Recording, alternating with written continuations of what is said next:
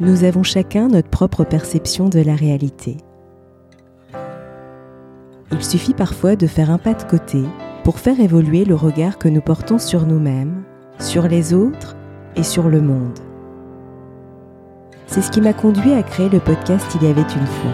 Je suis Sophie et je partage avec vous mes découvertes et mes rencontres pour mieux vous connaître, mieux vous comprendre et questionner votre point de vue. Si ces thématiques vous intéressent, je vous invite à vous abonner sur votre plateforme préférée. Enfants, adolescents et adultes peuvent être confrontés à des intimidations, brimades et persécutions. Comment y faire face? Comment en sortir? Pour en parler, j'ai le plaisir de recevoir Saverio Tomasella, psychanalyste, docteur en psychopathologie, chercheur en psychologie et spécialiste de l'hypersensibilité. Il est l'auteur de nombreux ouvrages dont Plus jamais harcelé, En finir avec la maltraitance entre adolescents, paru aux éditions Vuibert. Il explique les réalités multiformes de ce phénomène de société, ses origines, sa logique, son fonctionnement. À travers cet ouvrage, il propose des méthodes concrètes ainsi que des guides d'entretien pour prévenir et guérir. Bonjour Saverio, je suis ravie de te retrouver dans ce nouveau podcast. Bonjour Sophie, ravie moi aussi. Merci. Alors, pour débuter, quelle est la dynamique destructrice des intimidations, brimades et persécutions? Alors, comme tu me l'as demandé, on va parler du harcèlement un peu partout, hein, c'est-à-dire pas seulement dans, les, dans le système scolaire ou autour du système scolaire, notamment sur les réseaux sociaux, mais aussi dans les familles et au travail, mmh. partout où il peut exister. Il faut savoir que le harcèlement concerne beaucoup plus de personnes qu'on ne croit, puisque seulement une personne sur deux en parle. Ça veut dire qu'il y a des personnes qui n'osent pas en parler pour des questions de honte, et que les harcèlements, les phénomènes de harcèlement, d'intimidation, de brimade durent généralement plus d'un an, hein, c'est-à-dire plusieurs mois, voire plus d'un an, et peuvent s'étaler sur plusieurs années. Donc ce sont des phénomènes ravageurs c'est important de, voir la progression, de constater la progression euh, et l'ampleur de l'impact de ces violences, hein, que ce soit des intimidations, des brimades, des humiliations. La première chose qui arrive, c'est quand on commence à être euh, harcelé, c'est la surprise. La personne qui est violentée, qui est euh, intimidée ou harcelée, c'est une personne qui ne va pas comprendre ce qui se passe. Même si au départ c'est qu'une plaisanterie, hein, une moquerie, quelque chose qui semble être euh, euh, bénin et anecdotique, sans importance, elle sent déjà la charge de quelque chose de grave et ça la surprend, ce qui fait que au sens propre, hein, dans sa conscience sensorielle, ça la sort d'elle-même et ça la met en alerte. Son, son amygdale qui est le centre de l'alerte dans le cerveau, son euh, centre d'alarme dans le cerveau, se met justement en alarme. Et même si elle continue à travailler, à vivre, à, suivre les cours euh, comme avant, comme si de rien n'était, euh, parce qu'on a, on a du mal à croire aussi que ça puisse être grave quand on commence à être violenté, harcelé, etc., manipulé. cette personne, elle va commencer dans une espèce de stress, de vigilance due à cet état d'alerte. Et puis, quand c'est vraiment du harcèlement, c'est-à-dire quand ça n'est pas ponctuel, que ça va s'installer. D'ailleurs, euh, c'est important de savoir que un des synonymes de harcèlement, c'est la guérilla. Mm. Harcèlement, c'est un terme militaire, c'est une stratégie d'épuisement de l'autre, d'usure de, de l'ennemi. Et un des, des synonymes, c'est la guérilla. Hein. C'est pour ça que les anglo-saxons parlent aussi de bullying, de tyrannie, de tyrannisation. Quand ça s'installe dans le temps, cette surprise, elle aussi, elle va s'installer par un étonnement plus profond qui va devenir de la honte. Pourquoi moi? Qu'est-ce que j'ai fait? Qu'est-ce qui ne va pas? Qu'est-ce que j'ai dit ou qu'est-ce que j'ai fait? Qui, je suis? Pourquoi on s'en prend à moi comme ça? Euh, Qui sape les bases de la confiance. Alors, on n'a jamais une confiance absolue et infinie en soi. On a toutes et tous nos, failles par rapport à notre confiance en nous. Donc, ça vient vraiment fragiliser la confiance en soi. Et et donner honte de soi-même, c'est-à-dire qu'on ne se sent plus légitime, on ne se sent plus euh, appréciable, aimable, respectable. Et très vite, après la honte, va s'installer la peur. C'est-à-dire que cette violence, ce stress qui s'installe, cette violence, elle vient faire peur. C'est-à-dire que aller à l'école, collège ou lycée, aller au travail, euh, retrouver son conjoint le soir à la maison, euh, tout ça, ça fait peur. C'est-à-dire qu'on se, même si on ne le verbalise pas ou qu'on ne le conscientise pas, il y a quelque chose en nous qui, qui se dit et quelle est la prochaine étape? Qu'est-ce qui va se passer encore? Et qu'est-ce que je vais, comment je vais être euh, violenté?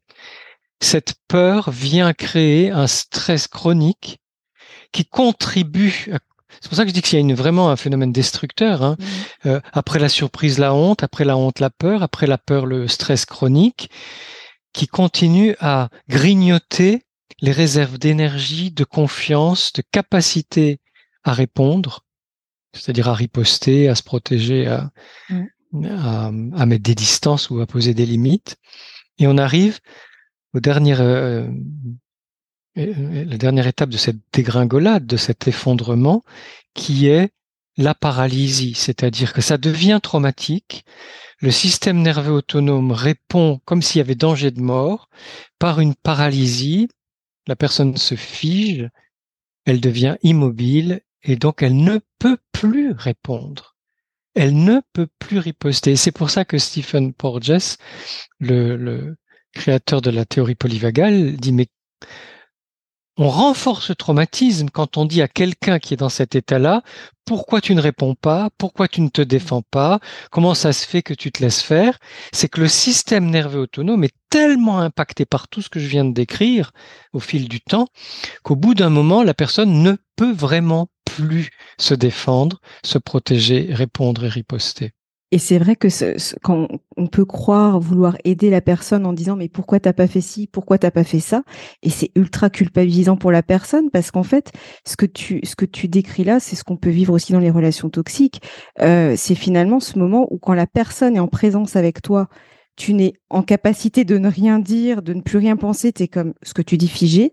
Et une fois que la personne part de la pièce ou tu pars de l'endroit toxique, bah, tu retrouves tout doucement tes facultés. Mais ça prend du temps parce que tu je pense que c'est ton système nerveux qui commence à retrouver un peu de ressources.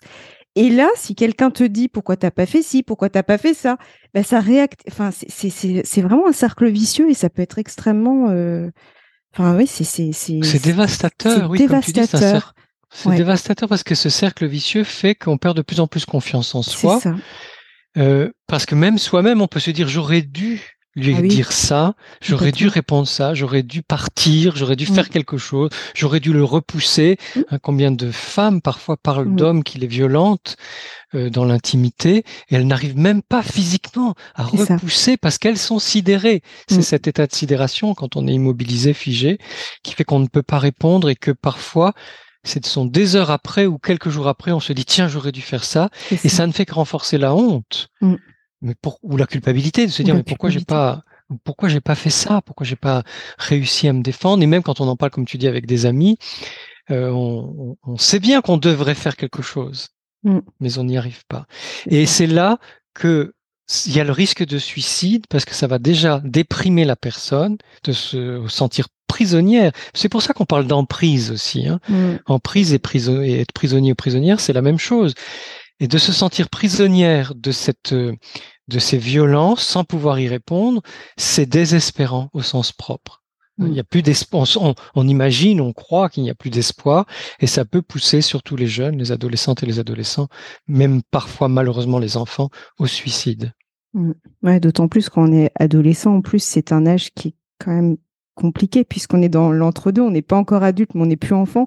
On remet un peu en cause aussi les codes qu'on a pu nous donner. Enfin, il y a beaucoup de choses. Donc je me dis, je pense qu'on est encore plus en train de naviguer euh, sur plusieurs, euh, plusieurs fronts à la, à la fois, quoi. Mm. Oui, pour les adolescents et les préadolescents, c'est-à-dire qu'il y a cette quête identitaire, cette fragilité identitaire, ce, ce, besoin d'être reconnu par un groupe. Et quand c'est dans ce groupe qu'on est harcelé. C'est comme l'enfant qui dépend de ses parents et qui est manipulé ou abusé par un parent qui devrait le protéger, le soutenir. Mhm. Là, c'est pareil. Le préadolescent et l'adolescent attend ce soutien du groupe auquel il Mhm. appartient, de la communauté, de ses pairs. Et si le harcèlement vient de cette communauté, c'est vraiment extrêmement rude et, et ça peut être désespérant. Complètement. Et pourquoi les cibles n'arrivent-elles pas à y répondre et à y mettre un terme? Même si tu nous en as un petit peu parlé, mais euh, pour creuser un petit peu plus ce sujet. Alors, je pense que toutes ces étapes sont importantes. C'est-à-dire que quand on est surpris par quelque chose, par définition, on ne s'y attend pas. Mhm. Ce qui fait que on se moque de nous, ou on y manipule, ou on nous fait une critique désagréable. On va laisser passer parce que on est tellement interloqué par ce qui nous arrive que on, et on comprend même pas pourquoi l'autre fait ça. Parce qu'il y a quelque chose d'arbitraire dans le harcèlement, quelque chose de gratuit, de cruel, de féroce, de, sadique, qui fait que euh, dans notre conception naturellement bienveillante, empathique et solidaire de la relation, parce que là je suis en train de lire un livre sur l'entraide par des chercheurs euh, à la fois biologistes et sociobiologistes, qui montrent que nous les humains, nous sommes des êtres d'empathie, de bienveillance, d'entraide naturelle. Les bébés, dès trois mois, commencent à développer ces facultés qui se renforcent à six, neuf mois, et puis pendant toutes les premières années. Euh, alors que socialement, il arrive un moment où adolescents, adultes, on fait face à des personnes qui ne sont pas dans la bienveillance, l'empathie, l'entraide, la solidarité, le respect, etc. Mais pour nous humains, dans notre sensibilité d'humain, c'est inenvisageable que l'autre fasse gratuitement un acte de violence. Si je te prends quelque chose, ou si je te bouscule, ou si je te dis quelque chose de pas sympathique, je peux m'attendre légitimement à ce que tu répondes, à ce que tu me dises non, ça va pas, arrête, Saverio, euh, laisse-moi tranquille. Mais si je ne t'ai rien fait, ou si je n'ai rien fait à personne, et que quelqu'un euh, me violente, ça dépasse mon entendement. Pour moi, c'est pas envisageable d'être euh, malmené, maltraité, violenté, humilié, ou, ou que sais-je, ou moqué même, ne serait-ce que moqué, quand on est moqué simplement pour la couleur de ses cheveux, la couleur de sa peau, sa religion, son orientation sexuelle, euh, parfois les taches de rousseur, euh, la voix, la façon de parler, les intonations, etc. Parfois on est- peut être moqué pour n'importe quoi. On n'arrive pas à comprendre cette moquerie, ce qui fait qu'au-delà de la surprise, il y a la stupéfaction. Mhm. On n'arrive pas à envisager qu'il puisse y avoir cette méchanceté. Et que l'autre nous dise c'est de la plaisanterie, ne t'en fais pas, même si c'est pas le cas. Ou nous-mêmes, pour nous rassurer, on peut se dire ah ben c'est elle plaisante ou il plaisante, ça nous rassure pas tant que ça.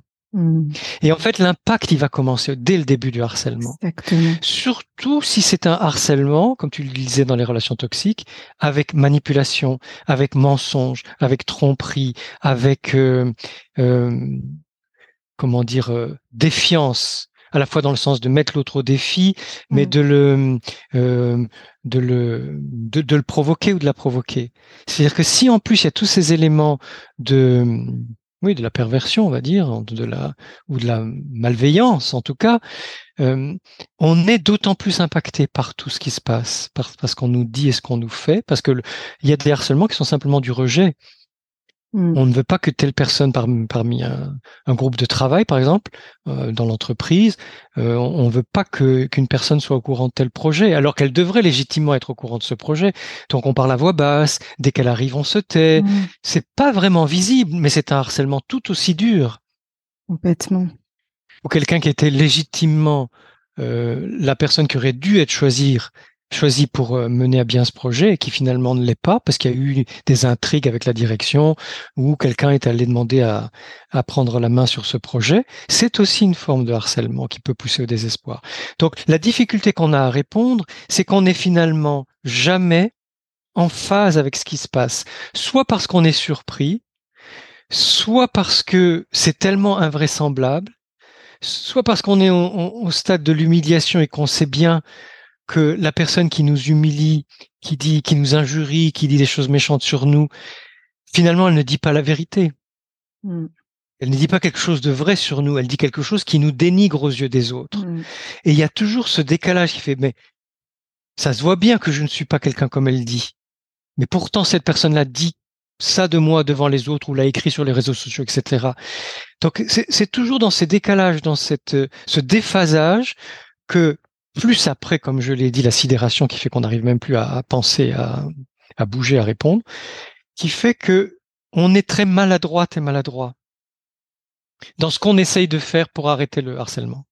Et en plus, que, ce qui me vient là, alors je te le partage un peu, j'allais dire d'une façon brute, euh, mais finalement, ça touche vraiment à son existence, à son essence, tu vois, parce qu'au final, c'est hyper profond. Parce que quelque part, il y a ce que tu ressens, mais tu remets même en doute ce que tu ressens. Enfin, tu vois, par rapport aussi à ce qui se passe à l'extérieur, c'est hyper. Euh, enfin, il y a beaucoup de nuances, tu vois, dans ce que tu dis. Oui. Et ça peut être hyper impactant.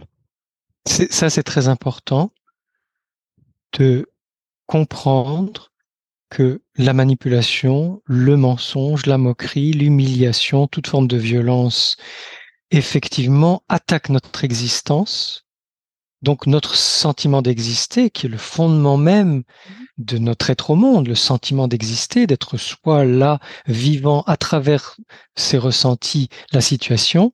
Hein, je suis là dans cette situation et je l'aperçois à travers mes propres ressentis. Et c'est ça qui fait, qui soutient mon sentiment d'exister. C'est attaqué d'une façon ou d'une autre, de la même, de, de, on pourrait donner l'exemple de quand on commence à se défendre contre une personne malveillante, surtout si elle est raffinée dans sa malveillance et qu'on lui dit bah vraiment je comprends pas pourquoi tu m'en veux tant ou pourquoi tu dis des choses désagréables sur moi, cette personne va nous traiter de parano. Mmh. Ou d'hystérique, ou de quelque chose de pas très sympathique, de dramatiser, euh, dire ces choses-là. Euh, et ça ne fait que nous abîmer. Ça ne fait que nous dé, euh, nous rendre impuissantes et impuissants justement par rapport à nos ressentis. Si ce que je ressens et que j'exprime pour me, me défendre est, est invalidé ça. par l'autre, alors je ne peux même plus m'appuyer sur ce que je ressens pour dire non, ça suffit, arrête d'abuser de voilà d'être intrusive ou de me de ne pas me respecter ou de d'être à ce point euh, critique parce que ça n'est pas justifié. On n'arrive même plus puisque comme dans toute forme de perversion directe ou indirecte, il y a cette, euh, cette invalidation de notre être au monde, de notre existence et de nos, ressentis, de ce que notre sensibilité nous donne comme information sur la réalité, sur la situation. exactement. Et comment un jeune intimidateur peut-il devenir un adulte violent? Alors ça, c'est très important dans les, ce que j'ai découvert des études sur le, les intimidations et les brimades. C'est que du côté de la personne qui est violentée, comme on vient d'en parler, hein, il y a ce côté de ce, désespoir, cette déprime qui peut aller jusqu'à l'anorexie ou la boulimie d'ailleurs, qui peut aller jusqu'à l'insomnie, jusqu'aux phobies scolaires ou de travail. Il y a des gens qui n'ont plus envie d'aller au travail, qui n'arrivent plus à y aller parce qu'ils sont harcelés, sont maltraités, et qui peut donner euh, à la suite des formes de déprime et d'anxiété qui vont s'installer voire des burn-out euh, chez ces personnes-là. En revanche, chez les personnes violentes, abusives, chez les personnes euh, intimidatrices, là, c'est le, le manque d'empathie qui s'installe. Hein, parce que pour pouvoir durablement, si un jour on est énervé, on dit quelque chose de pas très sympathique, on le reconnaît après, on demande pardon. Euh, si on s'installe dans la méchanceté, dans la violence, dans la, malveillance, il arrive un moment, surtout si on le fait sur les réseaux sociaux ou de façon virtuelle, il arrive un moment où on n'est même plus dans la capacité à sentir le mal qu'on fait à l'autre, qui nous permettrait de, de, tirer une sonnette d'alarme en nous en disant mais qu'est-ce que je fais là? Mm. Est-ce que je suis vraiment devenu un salaud? Est-ce que je suis devenu complètement inhumain pour pouvoir faire vivre un enfer à quelqu'un? Il est temps que j'arrête, que je que je me ressaisisse. Donc, il y a cette perte d'empathie qui va amener au cynisme, au sarcasme, aux prises de pouvoir. Donc, c'est des gens qui vont de plus en plus être dans euh, la domination, quelle qu'elle soit, dans le couple, sur les enfants. Ça fait des parents violents. Ça fait des, oui, des parents violents et des conjoints violents. Euh, mais ça peut aussi les amener donc à la politique, Hein, les, pires pourris de la politique. Alors qu'il y a aussi des personnes très bien dans le monde politique, mais il y a aussi des gros pourris. Donc ça peut donner ce, genre de personnes ou des, des dirigeants d'entreprise qui sont vraiment insupportables, très tyranniques, etc. Mais ça va surtout euh, ça peut surtout donner des personnes qui vont se droguer et qui vont euh, euh, donc devenir dépendantes de, de, la drogue et délinquantes.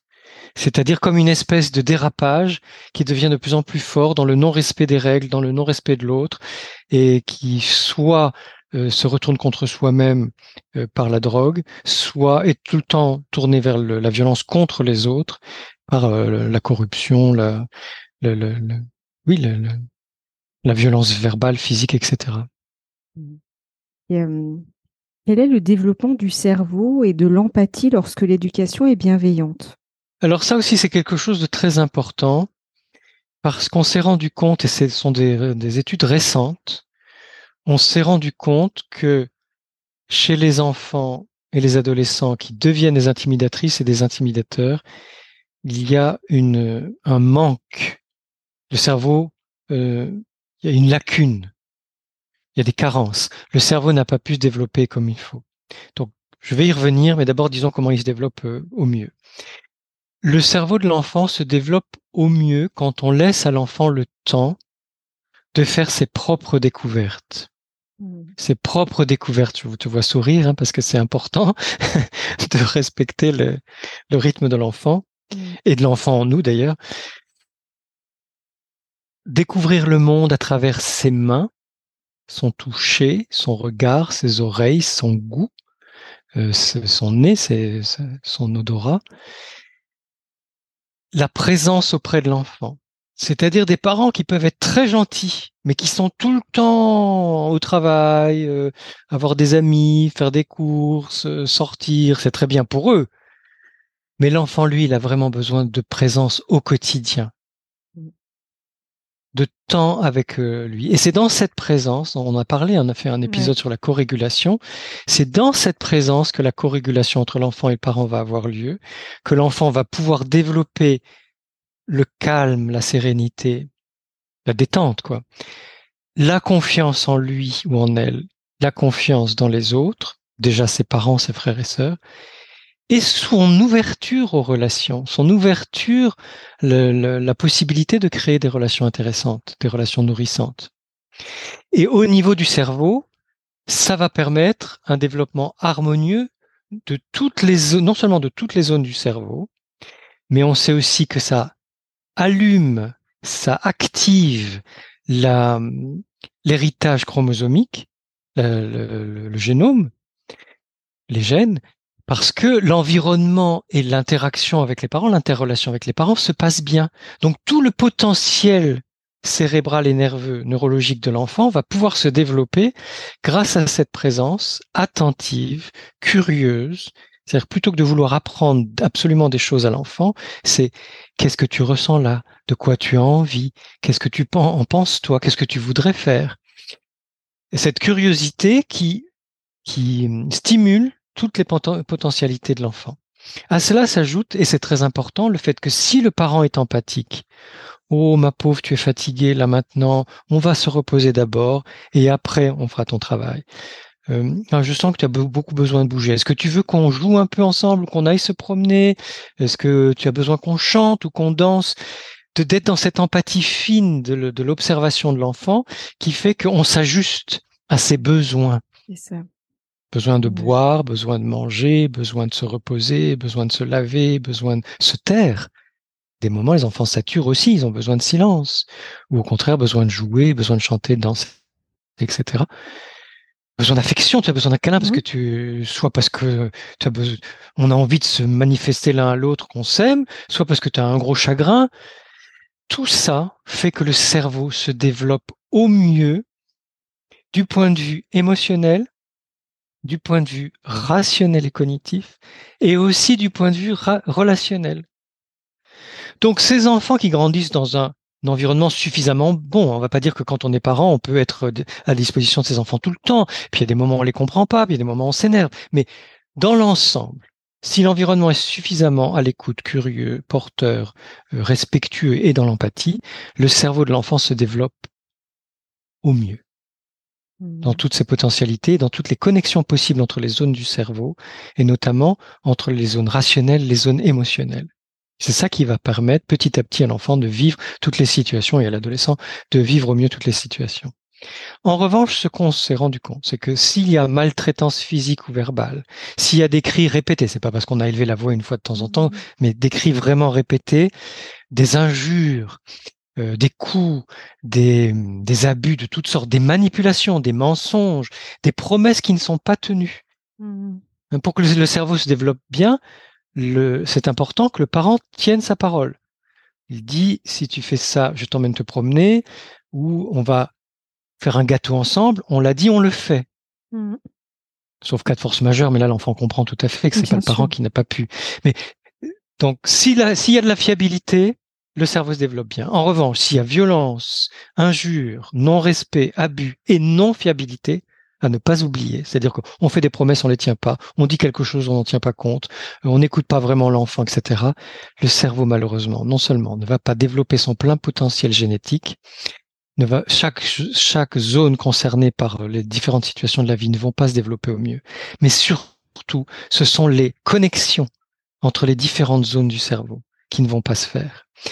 Et, notamment au niveau des neurones miroirs, de l'insula, qui sont des centres nerveux tellement importants pour l'empathie, la relation, la conscience de soi et de l'autre, ça va pas se développer. Ce qui fait qu'on a des enfants, puis des préadolescents, puis des adolescents, qui sont dans des espèces d'incapacité d'être dans des relations saines avec les autres. Et alors, plutôt que de chercher à imiter ce qui est bon chez les autres, il doit y avoir comme une espèce d'envie ou de rage de pas pouvoir être comme eux, ce qui fait qu'ils s'acharnent dans la violence, en répétant mmh. d'ailleurs des modèles connus qu'ils ont eu avec leurs parents, leurs frères, sœurs mmh. ou d'autres, ou des gens du quartier. Ils répètent malheureusement cette violence sur d'autres enfants. Et plus l'enfant est bel et beau, intelligente ou intelligent, sensible, euh, dans la relation, enthousiaste, plus ça va être une cible mmh. pour ces enfants malheureux, en souffrance, qui n'ont pas pu développer leur capacité euh, sociale, relationnelle, empathique. Et ce sont ces malheureux enfants qui deviennent des harceleuses et des harceleurs en, en s'acharnant sur, euh, sur les autres. Et si je résume, juste deux points finalement enfin, tout était très important dans ce que tu nous partageais, mais vraiment deux, mots, je trouvais vraiment très, très, très, très juste, c'est cette notion de présence et d'écoute. Et je sais qu'on en a déjà parlé, je pense, dans le podcast, la co-régulation, il y aura le lien d'ailleurs sur ce podcast, mais c'est vraiment ça, en fait, c'est cette notion d'être à l'écoute de l'autre. Et aussi, ce qui me vient, c'est finalement, si on a des parents aussi qui sont à l'écoute de leurs propres besoins, ça inspire aussi l'enfant, parce que finalement, il répète aussi des schémas qu'il voit à la maison. Donc, s'il voit à la maison que le papa ou la maman ne respecte pas ses besoins, ben, il n'a pas de modèle non plus. Il y a ça aussi. Alors c'est très important parce que jusqu'à 7 ans, quasiment à 100%, et encore longtemps, même si c'est de moins en moins, l'enfant grandit par imitation. Il, vraiment, son apprentissage est fondé sur l'imitation. Donc, ce que tu dis est absolument fondamental. Si les parents, ou au moins un des deux parents, mais le mieux c'est quand c'est les deux, si les parents expriment leurs émotions, expriment leur fatigue ou leur niveau d'énergie. Ah, j'ai plein d'énergie. Est-ce que ça, te dit d'aller jouer au, hein, dans l'eau, à la mer euh, ou euh, au ballon ou de faire du aller courir un peu, etc. Au contraire, je suis très fatigué là, je vais me reposer. Hein, on pourra jouer après, mais là, je suis vraiment trop fatigué. Il faut que j'aille m'allonger dix minutes ou je suis très triste aujourd'hui, tu sais, pour telle raison, ou sans donner de forcément de détails, mais ça s'est mal passé au travail, ou j'ai eu une grosse dispute avec ton papa, donc euh, c'est pas facile pour moi, ou euh, tel ami m'a téléphoné, m'a dit quelque chose de désagréable, ou au contraire, j'ai appris une très bonne nouvelle. Plus on partage nos états émotionnels, mais aussi nos états physiques, la fatigue, l'énergie, etc., plus l'enfant va trouver naturel de faire exactement pareil. C'est comme euh, plus je dis bonjour, au revoir, merci s'il te plaît, est-ce que je peux, est-ce que tu es d'accord pour à mes enfants ou aux enfants avec lesquels je suis en relation, plus eux-mêmes par imitation vont me dire bonjour, au revoir, merci s'il te plaît, est-ce que je peux, est-ce que c'est le bon moment, est-ce que tu es d'accord? Donc ça, c'est vraiment fondamental. Et alors, l'écoute, le respect, la curiosité, ça j'ai appris euh, ces derniers mois à quel point la curiosité, mmh. elle est bonne pour nous adultes, mais aussi pour les enfants et les adolescents. Et pour toi, comment c'est? Qu'est-ce qui se, comment tu vois les choses et qu'est-ce que tu, que ce soit pour une histoire qu'on invente ensemble ou pour une une situation de vie ou pour une expérience euh, agréable ou désagréable? Et pour toi, comment ça s'est passé? Mmh. Et la fiabilité, parce que comme je le disais, euh, comme on en a parlé dans l'épisode sur la corégulation, safe en anglais, plus je lis et plus j'écoute des anglo-saxons, plus je me rends compte que safe en anglais, c'est la fiabilité. Mm. Parce que il y a des grands pervers, des grands paranoïaques et des grands psychopathes qui vont vous parler de sécurité. Mm. Il y a qu'à voir euh, American Beauty, c'est un film magnifique. Le voisin militaire, c'est qu'un grand paranoïaque qui, qui, ne laisse pas son, vivre son fils, il est à fond dans la sécurité à 100%. Mm. Mais pas de fiabilité, pas de relation, pas de confiance. Ce qui compte, c'est vraiment de pouvoir sentir je suis fiable pour moi-même, je suis fiable pour les autres et je cherche dans mes relations des personnes qui sont fiables avec moi. À ce moment-là, il y a vraiment du lien, il y a vraiment de la co-régulation, il y a vraiment de la co-créativité de belles relations humaines. Mmh. Et le, cerveau se développe au mieux. C'est ça qui est, magnifique. en plus, le cerveau se mmh. développe au mieux. Mmh. Qu'en est-il du consentement et de son apprentissage? Sophie, ça me semble vraiment être la question clé de toutes les formes de manipulation, de harcèlement, d'intimidation, de brimade, d'humiliation, de tyrannisation, de, de, tout, de toutes les, finalement, de toutes les grandes difficultés qui existent entre les humains. C'est vraiment comment se fait-il que certaines personnes croient qu'elles peuvent se dispenser de tenir compte du consentement de l'autre? Mmh. C'est vraiment central, ce qui fait que pour moi, c'est la clé de la prévention. Et c'est la clé de la prévention dès l'école primaire. Je reviendrai après en parlant des cours d'empathie. Dès l'école primaire, mais, mais jusque, je sais pas, euh, dans les entreprises, euh, dans les médiations familiales ou conjugales, il faudrait qu'il y ait tout le temps d'abord cette question du consentement. Est-ce que vous êtes sûr qu'entre vous deux, alors quel que soit le type de relation, mmh. est-ce que vous êtes sûr qu'entre vous deux, il y a tout le temps, systématiquement, sans exception, respect du consentement de l'autre Parce que s'il n'y a pas respect du consentement de l'autre, on est dans des biais impossibles et il va y avoir des dérapages. Alors parfois c'est pas volontaire, euh, parfois, c'est parce qu'on a tendance à contrôler tout dans sa propre vie, donc on contrôle les autres. Parfois, c'est parce qu'on est mmh anxieuse ou anxieux, on est perfectionniste. Parfois, c'est parce que ben, on est très centré sur soi et on oublie l'autre. Euh, il y, a, y, a, toutes sortes de situations qui, qui font qu'on n'est pas à l'écoute du consentement, sans méchanceté et sans malveillance. Mais il y a aussi tellement de situations où c'est de la méchanceté, de la malveillance et de, et de l'irrespect caractérisé, d'une forme de domination où je ne vais pas tenir compte de ce que veut l'autre, de là où il en est, où elle en est, de quel est son ressenti dans la situation, quel est son besoin. Et si ma demande, si cette personne est d'accord pour accéder à ma demande ou pas. Donc, je pense que ce serait un. Alors, je, pour les parents, leur rappeler que on ne force pas un enfant à faire la bise. Mmh. Un enfant qui veut pas faire la bise, même à une personne de la famille, n'est pas obligé de faire la bise, quel que soit son âge. Il peut faire coucou de loin. Mmh. Il, y a des, il y a des enfants devenant préadolescents et adolescents, ils veulent pas non plus du rapprochement de la bise. Eh ben, tu peux serrer la main. Tu dis, moi, je serre la main. Et puis après, peut-être quand ils reviendront, quand ils deviendront adultes, ils, seront de nouveau capables de faire la bise. Ou, ou alors simplement dire non, moi ces rapprochements-là, je ne me sens pas. Et on fait coucou de loin ou un signe, on dit bonjour. L'essentiel, c'est de saluer le regard, le, le, le, mot de salut, la présence, et puis voilà. Euh, donc, ne pas forcer un enfant à faire la bise. Un enfant qui veut pas venir sur nos genoux, eh bien, ben on le force pas à venir sur nos genoux. D'ailleurs, le plus souvent, à part pour les bébés, c'est l'enfant qui demande, qui vient chercher le câlin, qui vient se mettre sur les genoux, qui vient se rapprocher. Et dans ce, moment-là, on l'accueille avec toute sa, son affection, son amour, sa tendresse. Un enfant qui n'a pas faim, ne doit pas le forcer à manger. On ne connaît pas dans l'histoire de toutes les pédiatries de, sur tous les continents d'enfants qui se soient laissés mourir de faim. Un enfant peut passer trois jours sans manger, même tout petit. Les enfants ont des réserves pour une semaine. Euh, nous, adultes, on a des réserves pour 30 ou 40 jours. Hein. Mmh si on boit. Euh, donc un enfant peut vraiment passer deux, trois, quatre jours sans manger, c'est pas un problème. Et souvent, il arrête, enfin, il reprend l'alimentation beaucoup plus tôt, sauf s'il a une maladie grave évidemment. Et puis à ce moment-là, c'est le signe que, que, c'est important d'aller voir le médecin. Euh, donc ne, ne pas forcer un enfant à manger, surtout si c'est moi, j'avais un frère qui n'aimait pas les légumes et l'autre qui n'aimait pas la viande. Et j'ai vu mes parents s'acharner sur l'un pour qu'il mange de la viande et sur l'autre pour qu'il mange des légumes. Et les deux disent qu'ils ont été traumatisés par cet acharnement, alors qu'ils sont en bonne santé, et ils ont bien grandi et ils ont mangé leur façon. Bon. Donc, même si c'est un type d'aliment que l'enfant ne veut pas manger, on ne le force pas. Pareil pour le bain ou la douche. Je sais que ça paraît bizarre à certains parents, mais les enfants ne sentent pas mauvais. Et si vraiment les mains sont sales et que l'enfant veut pas euh, se laver les mains, ben on prend un gant un peu humide et on vient lui, euh, lui nettoyer tranquillement les mains comme ça, comme un jeu. Et puis l'enfant, au bout d'un moment, il aura envie d'aller de jouer dans le bain ou sous la douche et il ira.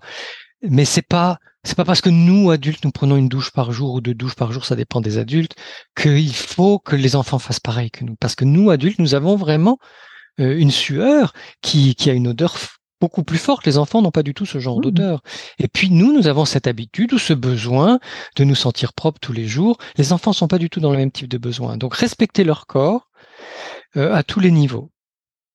Euh, et plus tard, euh, ce qui serait bien, c'est qu'au collège et au lycée, même à l'université, il y ait des débats sur le consentement pour que les filles et les garçons puissent se comprendre, se connaître, pas seulement pour euh, le flirt, l'approche, la sexualité, la relation amoureuse, mais aussi dans l'amitié. Il y a des choses qu'on n'a pas à imposer à ses amis.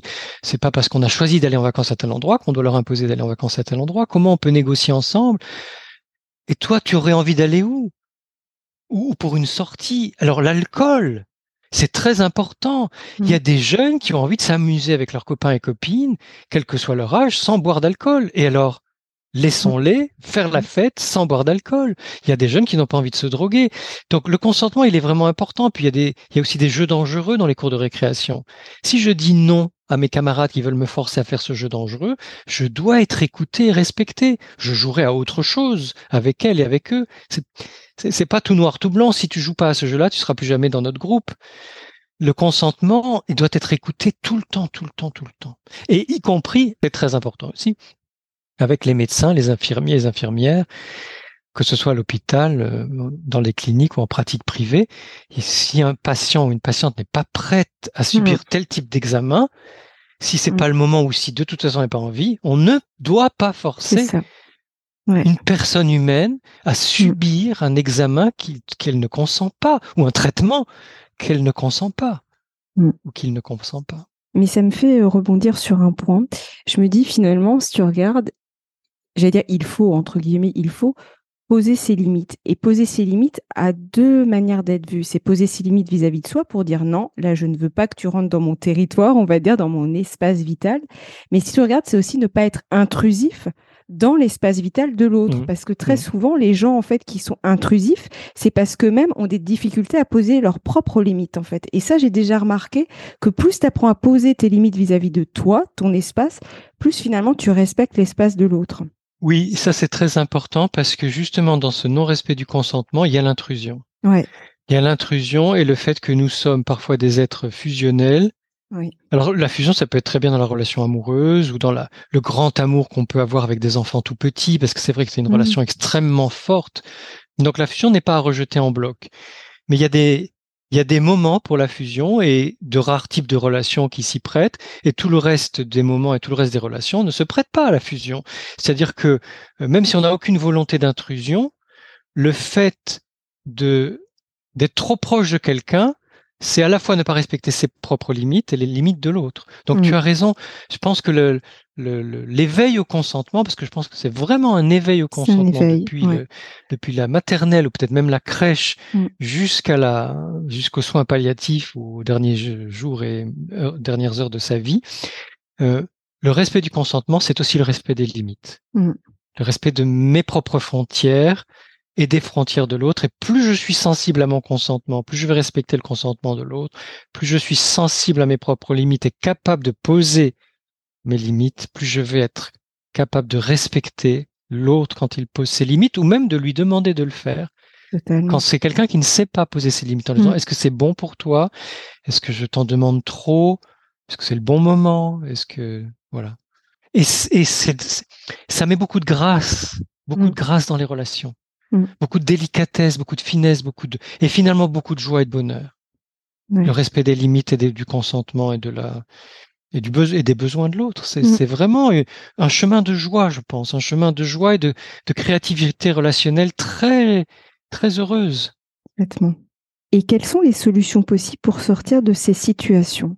Alors, quand c'est dans le couple ou la famille, euh, très vite, si on sent qu'il y a du harcèlement ou des intimidations, des brimades et que malgré tout ce qu'on a pu faire, ça ne change pas, très vite c'est important euh, de faire appel à un médiateur familial ou conjugal, donc d'essayer de, une médiation. Si ça ne suffit pas, ou si on sent que vraiment il y a des problèmes euh, de fond qui sont graves, il y a des familles très traumatisées, une thérapie familiale ou une thérapie de couple. Et ça souvent les, les, thérapies systémiques elles ne sont pas longues, hein. euh, donc euh, je vais voir entre 3, 6, 10 séances, 12 séances, mais très vite les, les thérapeutes de couple, les thérapeutes familiales, euh, les thérapeutes de la famille sont capables de désamorcer les dysfonctionnements et de rétablir des, fonctionnements beaucoup plus euh, favorables dans un couple ou dans une famille. Donc il y a ça. Euh, au travail, ce serait bien qu'on crée qu'on lance là l'idée de médiateur en dehors de l'inspection du travail qui, qui, intervient vraiment quand il y a des conflits euh, ou quand il y a des, des procédures. Mais pourquoi il n'existerait pas des médiateurs collégiaux, je ne sais pas si on peut dire ça pour les collègues, des médiateurs collégiaux ou des médiateurs professionnels qui aideraient dès qu'il y a une difficulté entre deux collègues ou entre certains employés et leur hiérarchie, euh, leurs responsables, à apprendre cette négociation, cette écoute de mmh. l'autre, ce respect, l'important du consentement de poser les limites, c'est-à-dire en dédramatisant. Mmh. Il ne s'agit pas d'aller au conflit, il s'agit simplement de dire, ben, apprenons avec nos spécificités chacune et chacun, apprenons à vivre ensemble et à nous respecter dans nos consentements, nos limites et nos besoins. Donc ça, ce serait important de le lancer en entreprise. Sinon, au niveau scolaire, euh, au, euh, à l'école primaire et surtout au collège, c'est vraiment au collège qu'il y a le plus, euh, le plus grand taux de harcèlement. 60% des harcèlements se passent euh, dans ces années-là, puis un peu après au lycée.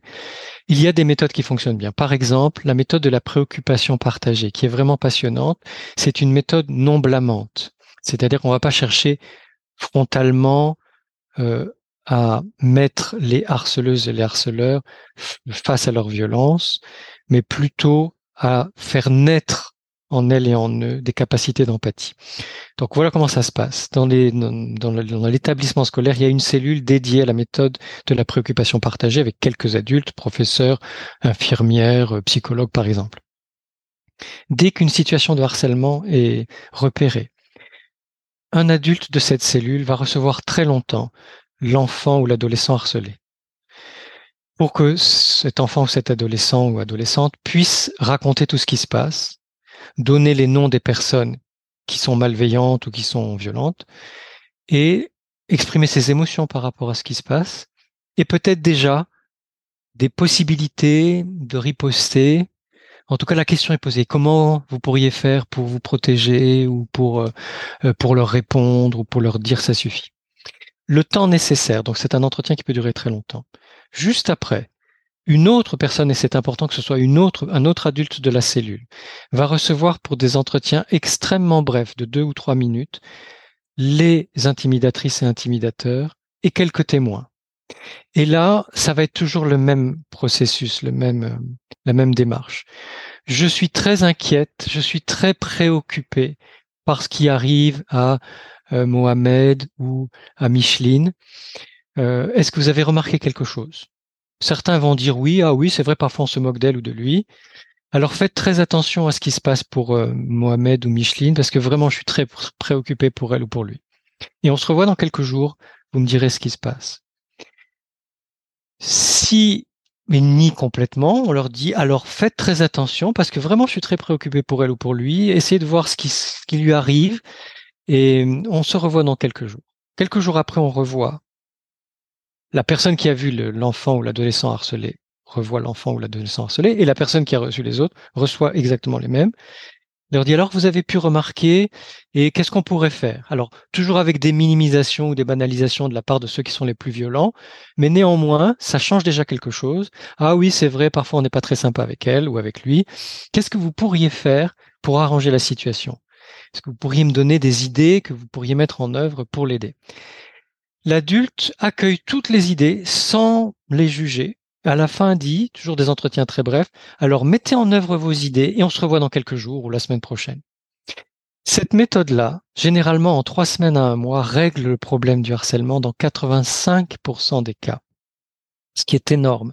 Mm. Les 15% restants, au bout d'un mois, un mois et demi, hein, le temps que la, cellule juge nécessaire pour euh, chaque type de harcèlement, si vraiment on n'arrive pas à trouver de solution, à ce moment-là, on saisit la direction d'établissement en disant voilà, tel et tel élève violente tel autre élève, nous avons essayé de mettre en place notre approche non blâmante, une approche bienveillante, ça n'a pas marché. Donc à vous de prendre le relais. Et là, il va y avoir des heures de colle et peut-être un conseil de discipline et si nécessaire une expulsion. C'est une méthode qui est vraiment très humanisante parce qu'elle elle, elle fait naître de l'empathie chez les jeunes mmh. Et il parle de phénomène de conversion, c'est-à-dire qu'il y en a certains parmi les témoins ou les intimidatrices et intimidateurs qui vont changer complètement de comportement et se mettre à protéger l'enfant ou l'adolescent qui était harcelé. Soit pour l'aider pour les devoirs, soit carrément dans la cour, les vestiaires ou euh, les couloirs en disant non, tu n'y touches pas ou tu la laisses tranquille, tu le laisses tranquille. Donc c'est vraiment beau de voir à quel point on peut faire naître la compassion, l'empathie, la bienveillance chez les, chez les jeunes. Et mmh. ce serait des adultes, ce serait pareil. On pourrait mettre ça en place, cette méthode-là aussi dans les entreprises. Ouais, c'est ce que je me disais, ouais, quand je t'entendais. Ouais. Ben oui, parce que mmh. c'est vraiment valable pour tout le monde. Donc la méthode de la préoccupation partagée pourrait être avantageusement mise en place dans les administrations, les institutions, les entreprises.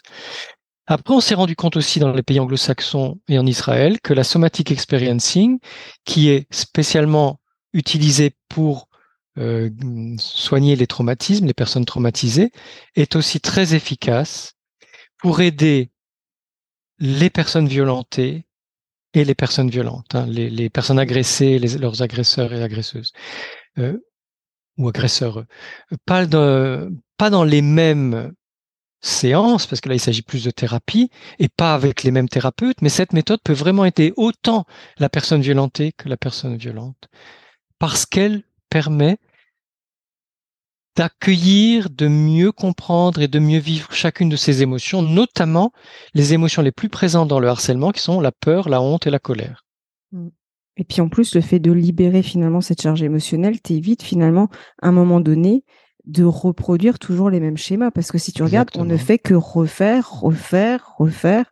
Et effectivement, plus tu libères, plus tu crées de nouvelles possibilités, en fait. Exactement. Exactement. Ça nous rend créatifs et créatifs. Cette libération émotionnelle nous rend créatifs et créatifs. Ouais. Et je rebondirai juste sur l'aspect entreprise parce que c'est vrai que là, euh, ça touche exactement mon projet, donc c'est pour ça que je te le partage.